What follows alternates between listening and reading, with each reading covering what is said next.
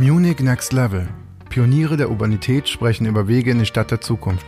Der Podcast mit Marco Eisenack aus dem Muckbook Clubhaus. Hallo und herzlich willkommen zu einer weiteren Runde Munich Next Level.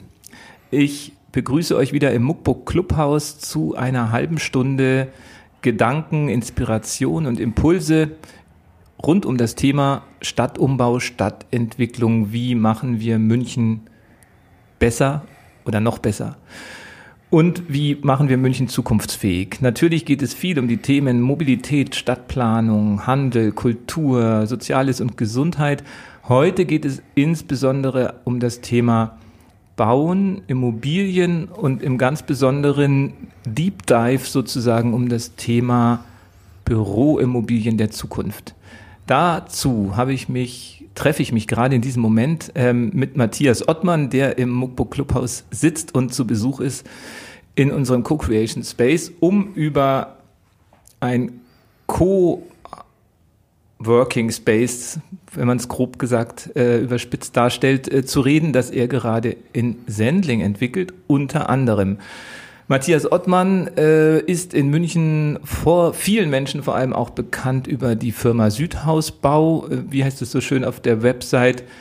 Das wohl älteste Wohnungsbauunternehmen Bayerns, das sein Vater mit auf den, wahrscheinlich der Großvater.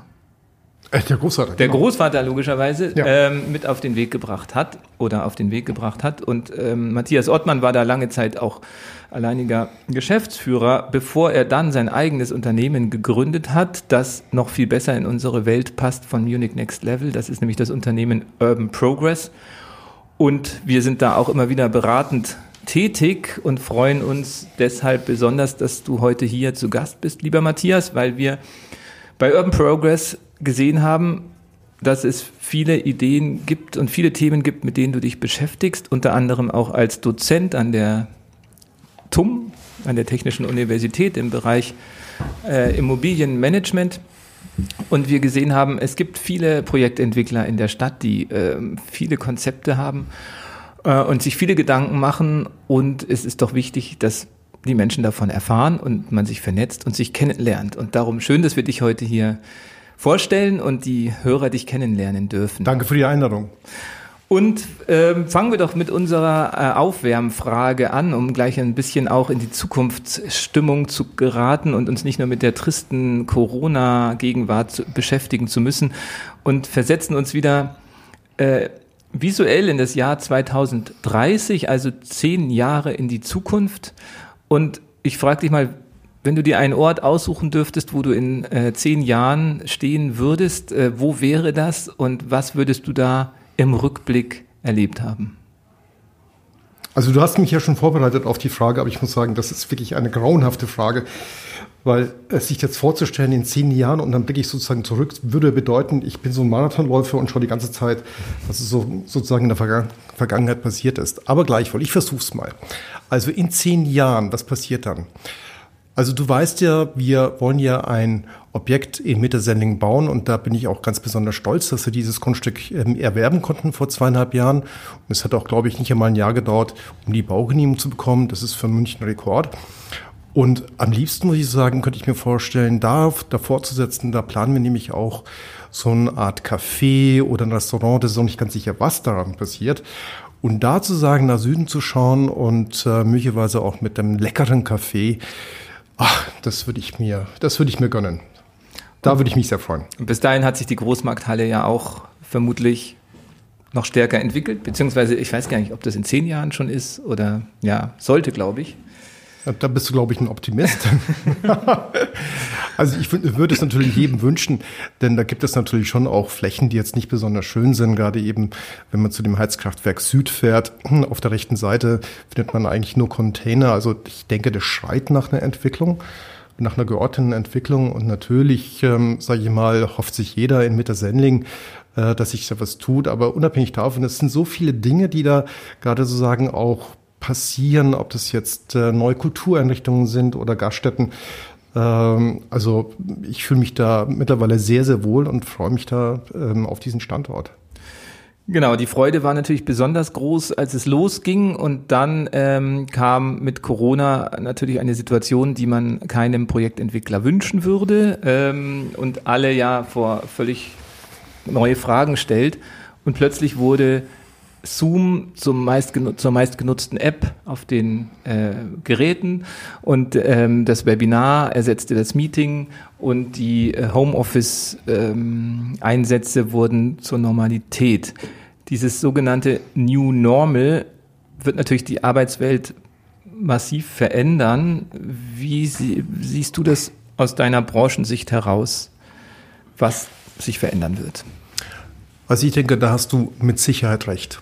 Ich glaube auch, dass sich eine Menge verändern wird, dass vermutlich auch Unternehmen ähm, ganz anders mit ihren Mitarbeitern umgehen werden, äh, statt Kontrolle vermutlich doch eher mit dem Vertrauen spielen, nach dem Motto, du kannst eigentlich auch nicht nur in den in den Büroräumen arbeiten, sondern durchaus auch einen Beitrag für die Firma leisten, wenn du eben auch zu Hause bist oder möglicherweise sogar auf der Parkbank, man weiß es nicht.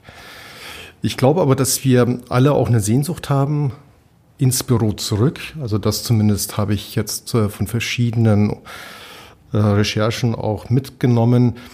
Und ich glaube, nur wenn sozusagen wir alle wieder im Büro zurück wollen, dass wir gerne eine veränderte Atmosphäre vielleicht auch spüren wollen. Also das, das, was in der Vergangenheit passiert ist, diese einzelnen Büros, das ist zwar gut und schön und man ist sozusagen für sich, aber es ist letztendlich auch ein bisschen trist. Und ich glaube, dass ein ganz großes, tiefes Bedürfnis besteht, dass sich die Menschen und Mitarbeiter nach was anderes sehnen. Was kann denn dieses Gefühl befeuern, dass man sich wohlfühlt am Arbeitsplatz? Wahrscheinlich muss man auch wirklich jetzt als Arbeitgeber darum werben, dass die Mitarbeiter gerne ins Büro kommen, wenn sie die Wahl haben weiterhin zwischen Homeoffice und Büro. Und wahrscheinlich ist das der größte Impulsgeber für innovative, neue, attraktive Arbeitswelten. Was genau macht denn jetzt aus deiner Sicht eine Arbeitswelt zu einer, zu einem Büro, in das ich gerne gehe? Ich glaube, mit Corona und Covid-19 haben wir das erste Mal wirklich Gelegenheit, uns alle zu fragen, was, warum arbeiten wir eigentlich im Büro? Die Frage, die kommt einfach so daher und äh, scheint zu banal zu sein, aber sie wirbelt sozusagen wirklich alles auf. Und, ähm, so ähnlich wie die Frage, warum gehen wir eigentlich in eine Gaststätte, um ein Bier zusammen zu trinken? Vermutlich. Ja. Genau, vermutlich. Also eine ganz simple Frage, die aber wirklich Grund, es gibt Grund darüber nachzudenken.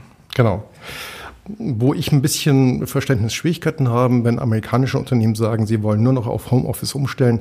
Also diese Zukunft sehe ich definitiv nicht. Ich glaube, dass äh, die Menschen auf jeden Fall zurücktreten. Das habe ich ja auch schon gesagt, dass sie etwas anderes vorfinden wollen, eben auch.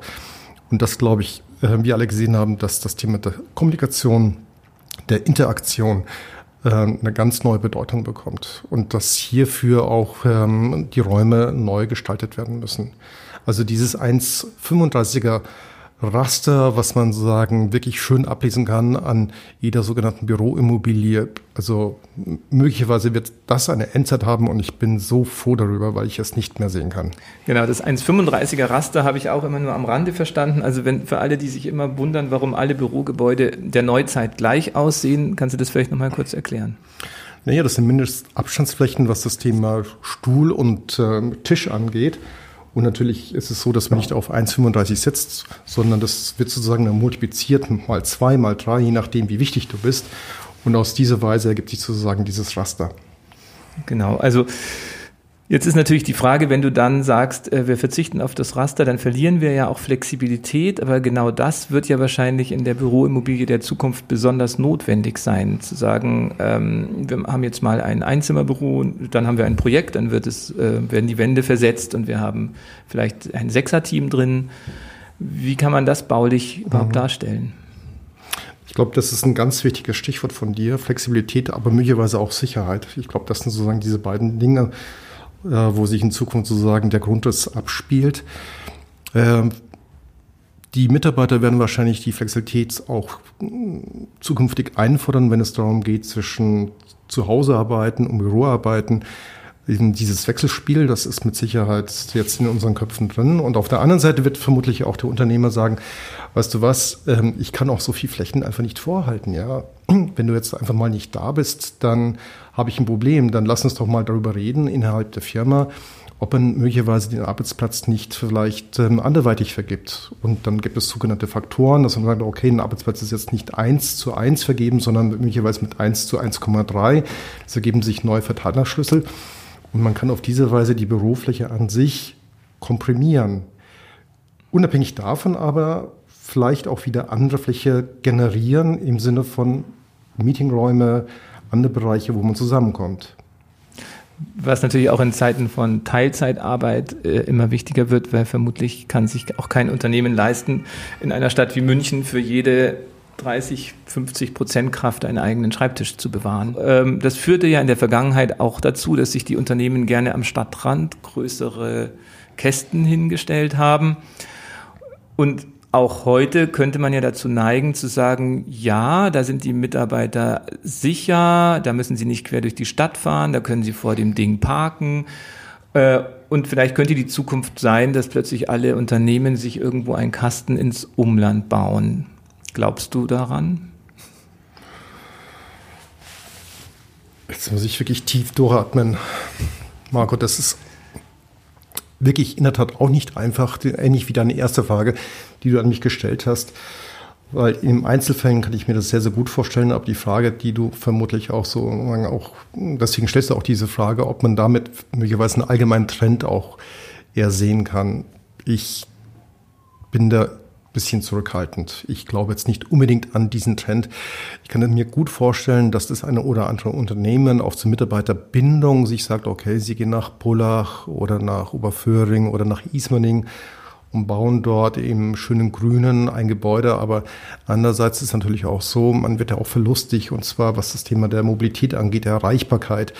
Da wohne ich jetzt äh, in Säulen und jetzt muss ich nach Ismaning fahren. All die Fragen stellt sich natürlich jeder Mitarbeiter und ich denke, da wird auch ein guter Widerstand eben dann auch sein bei den Personen, die sich möglicherweise sagen, okay, lohnt es sich für mich noch zu diesem ähm, Arbeitgeber zu fahren, zu dem Unternehmen, wenn er sich entscheidet, oder suche ich mir möglicherweise eine andere Stelle?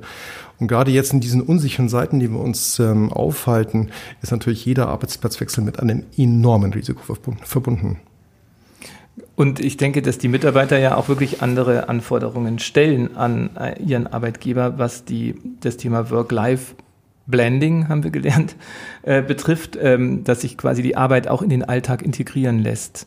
Deshalb hätte ich erwartet, dass aus ähm, der, der Fachsicht diese Möglichkeit, die vielleicht vordergründig attraktiv erscheint, sich irgendwo ins Grüne was zu pflanzen, in der Praxis natürlich viel mehr Nachteile bringt, insbesondere was du ansprichst, ähm, wenn es darum geht, die besten Mitarbeiter fürs Unternehmen zu finden. Dieser sogenannte War for Talents, das ist ja, glaube ich, auch was. Wir sind ja auch ein bisschen involviert in das Projekt Common, das Netzwerkhaus, was hier eine besondere Stärke darstellen soll. Was ich eben für diesen Podcast ganz interessant finde, weil es eigentlich wirklich ähm, als Paradebeispiel zeigt, wie man den Mitarbeiter einer Büroimmobilie in den Fokus setzt, was die Nutzung angeht. Vielleicht magst du da noch mal kurz erzählen, wie sich das entwickelt hatte und was sich mit Interkommen das Netzwerkhaus verbirgt. Hm, sehr gerne. Also als ich jetzt ähm, eben gerade in eure Räume gekommen bin, hier am Bahnhof, wo ja wirklich viel gebaut wird, das kann man sich gar nicht vorstellen, was hier alles passiert. Und man kommt hier sozusagen so wirklich so eine Oase hinein mit so ganz locker verteilten Arbeitsplätzen. Da fühlt man sich ja zuerst mal umgangssprachlich sauwohl. also vielen Dank, dass ich ähm, heute ähm, das auch miterleben kann. Das stelle ich mir natürlich ähm, auch bei unserem Netzwerkhaus Common vor. Nun ist es so, wir möchten das natürlich auch an Unternehmen vermieten, die möglicherweise auch diesen Gedanken bereits inhaliert haben oder ihn auch mittragen wollen. Ich kann jetzt natürlich äh, den Firmen nicht vorschreiben, wie sie in Zukunft äh, ihre Flächen äh, nutzen möchten, aber wir möchten zumindest eine Grundlage schaffen. Und das beginnt bei uns äh, damit, dass wir eben in der Mitte des Gebäudes eine sehr, sehr große Halle haben.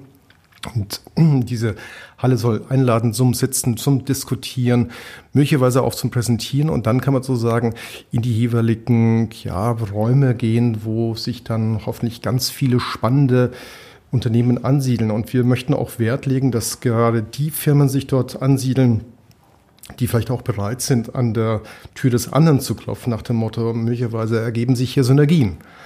Deswegen heißt es auch Netzwerkhaus. Also weg von dem Silo-Denken der alten Welt hin zum Netzwerk der neuen Welt. Und ich glaube sogar ähm, auch das Dach, für das Dach habt ihr auch spezielle Lösungen. Wie ist da jetzt der aktuelle Planungsstand? Das Dach, das ist aus meiner Sicht natürlich so eine Art, ja, wie soll ich sagen, wie so eine Art Perle, ja. Also wir konnten es erreichen, dass wir diese, dass wir einen Teil des, des Daches eben nutzen können äh, da befinden sich natürlich einerseits Grünflächen, aber auch Aufenthaltsräume. Wir sind hier auf 18 Meter Höhe. Das ist vielleicht für den internationalen Standard nicht hoch, aber für München doch und, und auch für Sendling. Die alte Utting kann man wahrscheinlich gerade so.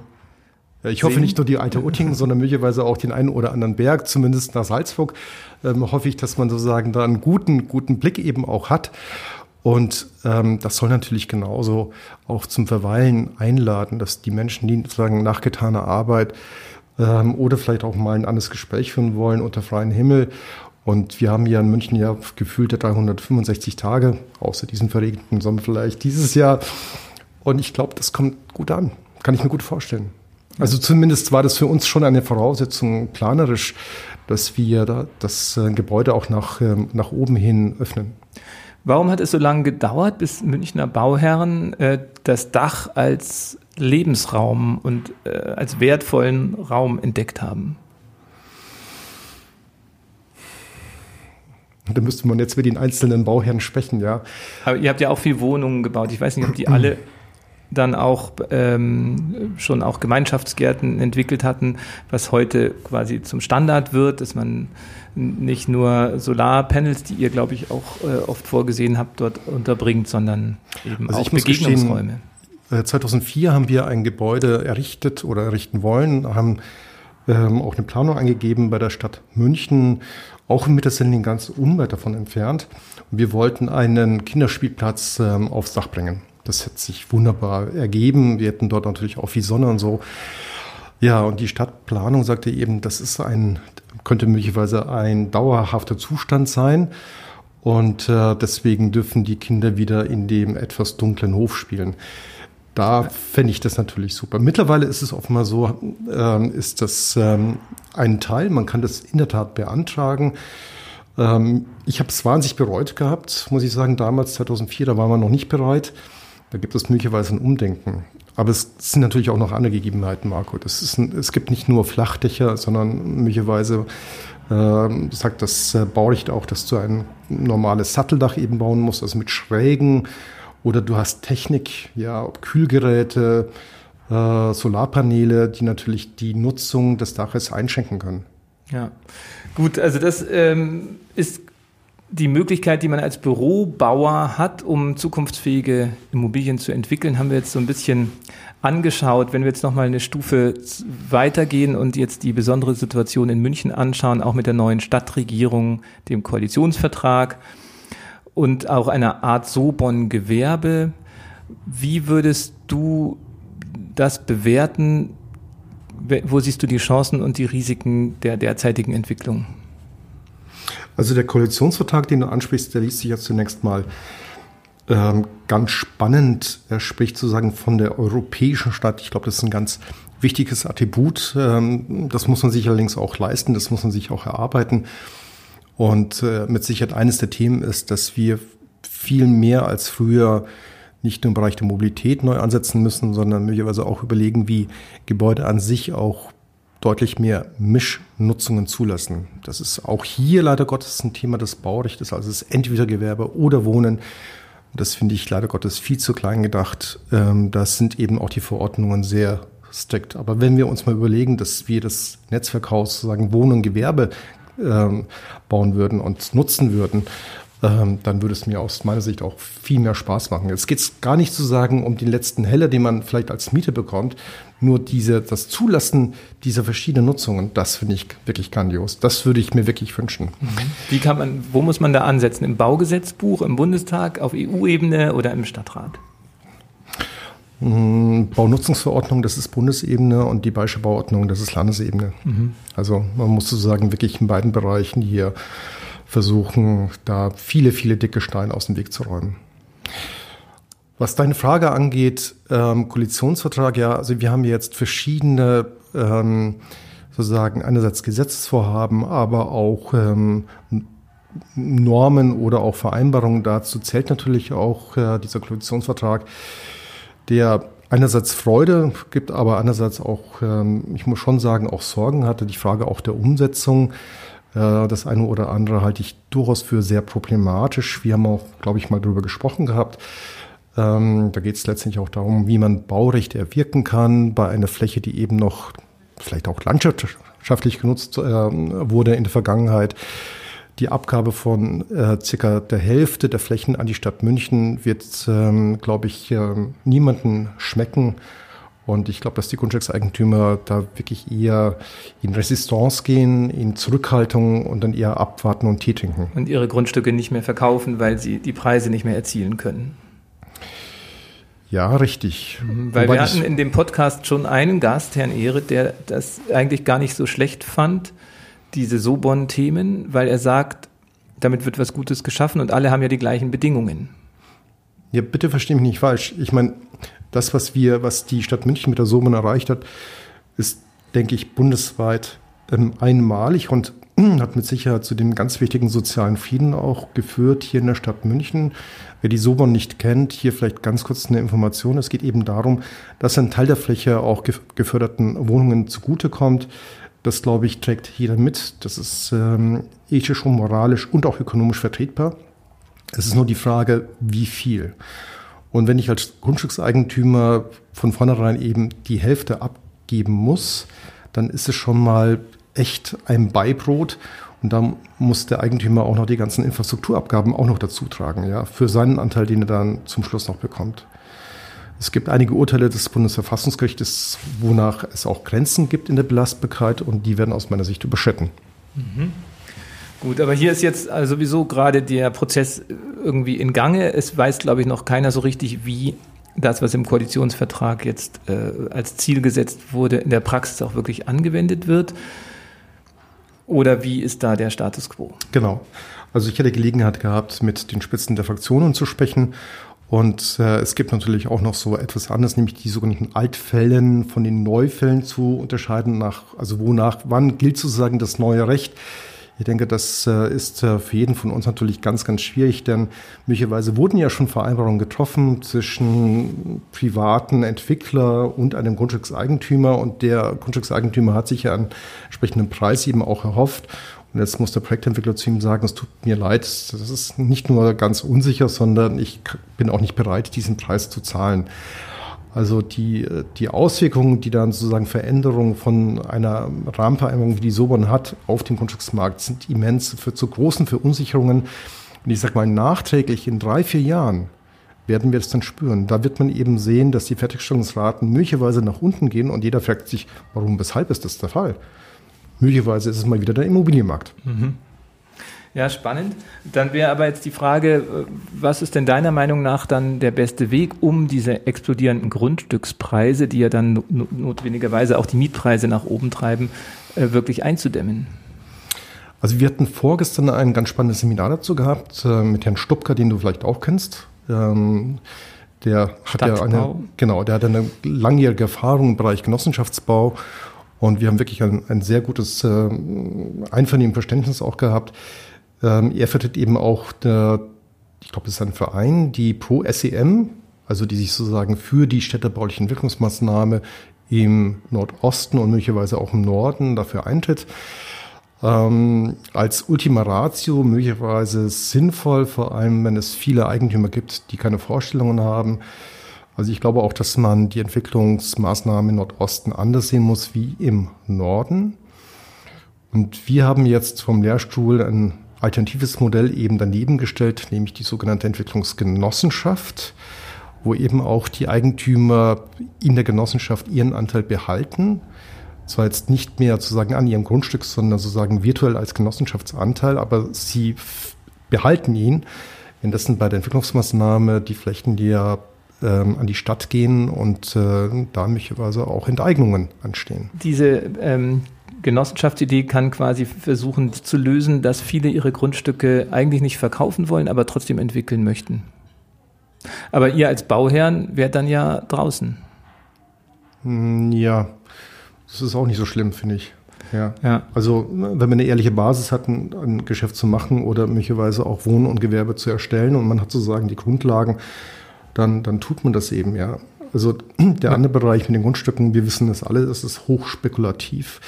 Projektentwickler, die sich im Nordosten möglicherweise schon eingekauft haben, in der sicheren Erwartung, dass die städtebauliche Entwicklungsmaßnahme nicht kommt. Entweder sie haben Erfolg oder einen maximalen Misserfolg. Und da kannst du jetzt dabei beitreten, Marco, kannst selbst ein Projektentwickler werden oder eben auch nicht. Ich meine, das ist gar keine Frage der Moral und der Ethik, die sich hier stellt, ja. Das ist für mich wie Spielcasino. Ich gehe da mhm. rein und schaue, ich lege sie irgendwie auf die rote oder auf die schwarze Nummer und dann mal schauen, was kommt. Und das haben viele gemacht im Norden, oder? Nein, das haben nicht viele gemacht, aber einzelne sind mir bekannt. Und ähm, wir werden ja heute auch keine Namen nennen. Aber das ist möglicherweise, das ist ein unternehmerisches Risiko, das kann man eingehen. Und äh, dann ist man aber mitgehangen und mitgefangen. Genau, also beim Norden nochmal auch im Rückblick war ja erst eine städtebauliche Entwicklungsmaßnahme angekündigt, dann zurückgezogen und nun wieder angekündigt worden vom neuen Stadtrat. Deshalb diese unübersichtliche Situation, was glaube ich für, die, für den Stadtumbau äh, wahrscheinlich das Blödste ist, wenn gerade keiner weiß, wie es weitergeht. Ähm, die neuen Mehrheiten lassen aber trotzdem hoffen, dass jetzt hier wenigstens eine Richtung gefunden wird, die vorangetrieben wird. Und diese Genossenschaftsidee für die Grundstücke ist auf jeden Fall was, was äh, bisher in Deutschland auch noch nie in der Form umgesetzt wurde, wenn ich das richtig verfolgt habe. Äh, in der Süddeutschen wurde das Projekt ja auch schon vorgestellt, das ihr am Lehrstuhl entwickelt habt. Und erstaunlicherweise so naheliegend es ist, dass Bauern zusammen ihre Ländereien in eine Genossenschaft legen und gemeinsam ähm, Quartiere entwickeln, die sowohl zum Leben als auch zum Arbeiten äh, sich eignen. Ähm, das ist naheliegend, aber noch nicht so passiert. Also vielleicht finden wir da auch ein Pilotprojekt ähm, in, im Münchner Norden für Munich Next Level. Und in dem Sinne vielleicht auch gleich nochmal so die Abschlussfrage oder die zwei Abschlussfragen. Zum einen diese Ideen, wie jetzt auch das mit den Genossenschaftsprojekten, äh, das entsteht natürlich auch in deinem Lehrstuhl. Ähm, deshalb hast du natürlich besten Einblick in interessante Wissensratgeber, äh, Innovationsreports und Bücher. Hast du für unsere Hörer die heißesten Buchtipps für diesen Herbst?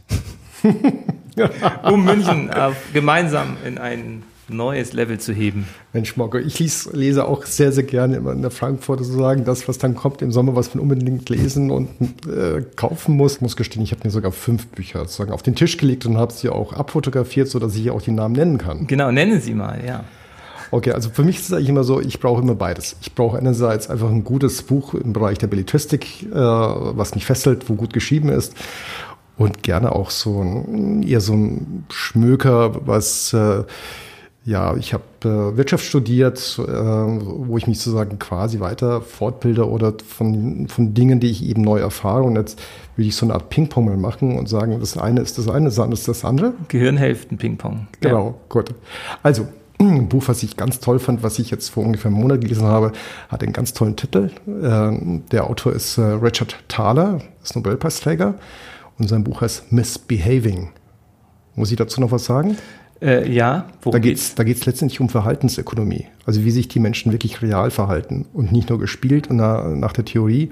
Da wurden viele Studien gemacht in den letzten 30, 40 Jahren und das ist extrem erweckend, weil man sieht selbst, welche Fehler man auch als Wirtschafter macht oder als Ökonom sagt er, warum verhalten sich die Leute nicht so? Ja, klar, man muss dieses Buch lesen, dann ist es irgendwie klar, mhm. nachvollziehbar. Ja? Super. Dann ein anderes Buch, ähm, ich muss gestehen, auch von einer Nobelpreisträgerin, der einzigen weiblichen. Ja? Und die hat den schönen Namen Elinor Ostrom. Sie ist leider schon verstorben und sie hat eben einen Titel oder ein Buch geschrieben, Die Verfassung der Allmende. Und Allmende ist genau das, was wir jetzt gerade angedeutet haben mit dem Thema Entwicklungsgenossenschaft. Da geht es letztendlich auch darum, wenn es ein Gut ist, wie zum Beispiel Fischfanggründe, die jetzt nicht jedem gehören, aber wo es natürlich auch darum geht, zu sagen, wer kann jetzt den Fisch fangen, ja? Und äh, was wir leider Gottes ja auch sehen bei sogenannten natürlichen Ressourcen, ist äh, die Übernutzung. Wie regelt man das? Das steht da in diesem Buch drin. Aus welchem Jahr ist das? 1990. Also welchem Jahrzehnt? 1990. Okay. Ja. Gut, und jetzt kommen wir zu einem schönen Teil. Ja. Da hätte ich jetzt, äh, ich lese gerade Martin Walker, Bruno, Chef de Police. Ähm, den ersten Teil, es gibt zwölf, also mit anderen Worten, man kann, wenn man von dem einen nicht satt wird, auch einen zweiten oder dritten lesen. Das finde ich ganz spannend. Sein Kommissar, ein französischer Kommissar, der gut ist. Also man hört, man bekommt französische Rezepte sozusagen so anheim und man muss auf der anderen Seite noch einen Kriminalfall lösen. Das äh, muss ich sagen, ist eine wunderbare Mischung. Für sowas nimmst du dir noch Zeit, ja? Das ist schön. Ja, das muss, das ist sozusagen die Kür. die beginnt dann um, um halb zwölf abends. Gut. Und dann hätte ich noch zwei Evergreens. Auch noch? Klassiker immer her. Meine Klassiker. Meine, meine Lieblingsklassiker. Jeffrey Eugenides, Middlesex. Und Eduardo Mendoza, Die Stadt der Wunder für mich die zwei schönsten Bücher von zehn, die ich jeweils gelesen habe. Fantastisch. Also das ist äh, perfekt, dass wir hier so ein weites Feld aufgemacht haben und werden wir in den Show Notes auch verlinken und dann können wir äh, Kriminalfälle lösen und uns aber auch mit der Almende beschäftigen. Die ganze Welt äh, der Stadt. Matthias, toll, dass du uns heute einen kleinen Einblick gegeben hast in die komplexe Welt eines Immobilienunternehmers, der in diesen Zeiten die gebaute Wirklichkeit voraussehen muss. Ähm, eben deshalb auch besonders interessant, was, für, was dafür zu Rate gezogen wird, auch an Literatur, ähm, diese Aufgabe zu lösen. Und auf der anderen Seite finde ich spannend, dass du dich an den Netzwerken beteiligst mit den diversen ähm, Möglichkeiten, auch deine Ideen einzubringen, wie diese Genossenschaft. Auch dazu gibt es ein äh, Dokument die, äh, im Netz der TU München, das wir auch in den Show Notes verlinken werden, als sechsten Literaturtipp zu diesem Podcast. Wow. so, dann vielen Dank und alles Gute weiterhin. Komm gut durch diese Zeit. Schön, Danke, dass du da warst. Danke, Marco. Danke. Das war ein neuer Impuls vom Munich Next Level. Wir sagen danke fürs Zuhören und hoffen, dass du für dich persönlich etwas mitgenommen hast. Der Podcast wird kuratiert vom Munich Next Level, dem Think Tank und Innovationsnetzwerk des Stadtmagazins Muckbook. Wenn du mitwirken möchtest oder mehr über das Projekt erfahren willst, findest du alle Infos im Web unter muckbook.de.